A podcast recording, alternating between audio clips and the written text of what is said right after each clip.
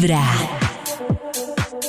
Les quiero recordar que hoy se vuelve a abrir la cabina del drama a las 12 del mediodía con Jorge Lozano H. Estas son algunas de las cosas que ocurren en esta cabina del drama. Hace tantos años yo recuerdo que estaba aspirando a un ascenso en, en- en el trabajo en el que estaba y recuerdo que me entrevistó el que pudo haber sido mi jefe, sin embargo no me tocó a mí el ascenso, le tocó a alguien más. Y recuerdo que él me entrevistó como para, para darme la retroalimentación de por qué no me lo habían dado a mí. Y me acuerdo que me empezó a decir el hombre, pues es que no traes lo necesario. Mira, fallaste aquí, acá, acá y te falta acá y aparte tu Oh. personalidad no, no, no, no es para esto. Y yo escuchaba nada más. Y la verdad es que eran, eran puras verdades lo que me estaba diciendo. Pero, ah, yo decía, miénteme. Me dan ganas de decirle, miénteme, mendigo de perdido. dime que se canceló la opción o dime que, que- que otra cosa, pero, ah, cómo duele a veces que te digan Sí. la verdad. Sí, yo digo Uy, qué que difícil. esa conducta es típica. La gente quiere saber la verdad, pero, Pero- cuando se la dicen, Uy, pero pollito, es que hay duele. maneras de decir la verdad, ¿no? Pero por ejemplo, Nata, Sí. Por o sea, ejemplo, no es lo mismo que digas, no, es que usted es muy bruta para ese cargo. A que me digas, yo creo que debes fortalecer este y esta y esta habilidad. Pero Nata, entonces ahí no, perdón, pero ahí estamos dos temas diferentes y ahí sí apoyo a Nata. Pero es que cuando Pero- a ti te dicen eres bruta para este cargo, eso no quiere decir que te estén diciendo la verdad. O sea, Yo tengo otra- El, usar la palabra bruta ya se Sí. vuelve que, o sea, ya están usando un concepto que además se vuelve subjetivo. O sea, bruta. Yo digo pues es- bruto no es nadie. ¿Quién soy yo para decir la verdad o decirle la verdad a alguien?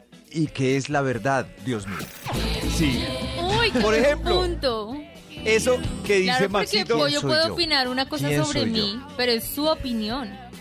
Eso. Claro, es que ¿Y quién soy? la sí. verdad, la verdad, ahí sí tiene Maxito toda la razón, la verdad parte realmente de un concepto que uno se crea sobre qué es la verdad. Por eso, Eso sí. cuando uno supone ¿Qué es la verdad? que está diciendo o pidiendo la verdad, pues no, no, no puede usar esas entonces, palabras como bajo las que ese- dice Nata, bruto ni nada de eso, Mm. porque es la verdad de uno. Bajo, Oh. bajo ese fundamento, Nata, es que yo, por ejemplo, puedo, tú puedes pillar al novio de una conocida por allá haciéndole la vuelta en un bar a otra. Entonces, Oh. antes de mandar un mensaje anónimo con una cuenta pirata, eh, ¿y quién soy yo para decir la verdad? No, ¿Y yo siempre he dicho, verdad? si mi amiga me ha dicho, amiga, si lo ves, cuéntame, yo le ¿Quién cuento. eres tú? ¿Quién eres tú para interferir en la vida? ¿Quién eres Tu tú? amiga. Es comenzar la con verdad. Vibra en Y las además, ¿cuál es la mañanas. verdad? La verdad es que se estaba besuqueando con esa vieja en el bar. Esa es la verdad. Vibra. A esta hora conectados con muy buena vibra en su radio 104.9. También ustedes conectados en Y a esta hora vamos a revisar algo interesante que se llama expectativa versus realidad. Y les voy a decir por qué. Resulta ¿Por que qué? me encontré yo, y esto sí me parece de, de valientes porque son juzgadas. Y quiero que ustedes me digan, hay una amiga que yo me encontré, ella tuvo hace como un año su baby, pero ella dice que ella tuvo su baby, pero se siente engañada por las amigas. Dice, dice la ¿Por la maternidad? Sí, ella dice que... Seguramente le dijeron, no, pues es difícil, pero es muy hermoso, es lo más lindo. Dice ella que de tu vida. cuando le hablaban de maternidad a las amigas, le hablaban de un mundo perfecto y que ella hubiera valorado que le hubieran hablado de temas importantes como la no dormida, Ay, de pero David, venga. súper importantes. No, no, Maxito, es lo que ella dice, del cuidado, porque Sí. yo no tengo hijos, entonces tampoco sé No, pero... realmente cómo no. funciona eso. pero no sabe más o menos lo que le espera. Y con un bebé, uno cree que se va a criar ahí solo y, y estábamos comparándolo con ese comercialito de que le da un pico en la nalga al bebé de, de- de los pañales. Pues eh, ¿No es así? no es así. Es claro que no es así. Es claro que si yo me tomo una... eh, eh, yo me acuerdo que en un comercial salía J Balvin al final de tomarse uno ese antiguayabeico. Eh, Sí. Yo una vez compré el antiguayabeico, lo eché en un vaso y no salió J Balvin. Sí. Pero Maxito, No, ¿sabes yo qué creo? sí. No, yo creo que ella se refería más a que, como dice Nata, le decían, uy, eso es muy duro, pero es que es impresionante el amor. O sea, como que El amor hace que todo valga la pena. no sé qué. Exactamente. Minimizan lo, lo que es difícil. Y lo que es difícil es Sí. bien difícil. Exactamente. Es- es muy- Y a mí me parece, Maxito, que cuando empiezan a minimizar tanto lo bueno como, pues, como lo, lo difícil, eh, sí va viciado. Claro, no quiere decir que ella haya ido a hacer el amor y tener su bebé por Sí. culpa de sus amigas. Pero sí siento que hay personas que dicen, me hubiera gustado saber, por ejemplo, esto sobre el matrimonio. O yo me lo imaginaba diferente. O tenía Claro, otra por ejemplo, que te digan como los primeros tres meses vas a dormir dos horas, trata de dormir cuando el bebé duerma, eh, Oh. fortalece la relación con tu pareja porque se puede desgastar, tal vez no vas a tener ganas de tener sexo, tal vez vas a sangrar durante Es que- un tiempo, o sea, no tantas cosas. Analizando yo lo que ustedes dicen, el culpable de las falsas expectativas es la publicidad. Por ejemplo, También, claro. en la tanda de comercial. sí. En la tanda de comerciales se ven los niños lindos, Sí. se ve Sin pataletas. se ve la gente que compra un carro, por ejemplo.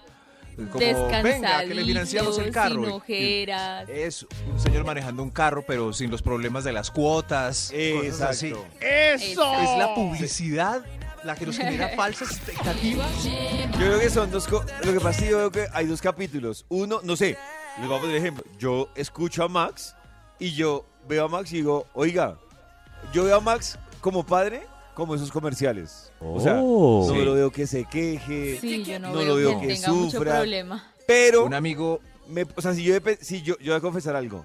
Si mi decisión de tener un hijo dependiera de cómo veo a Max, yo creo que ya tendría una. 20 hijos.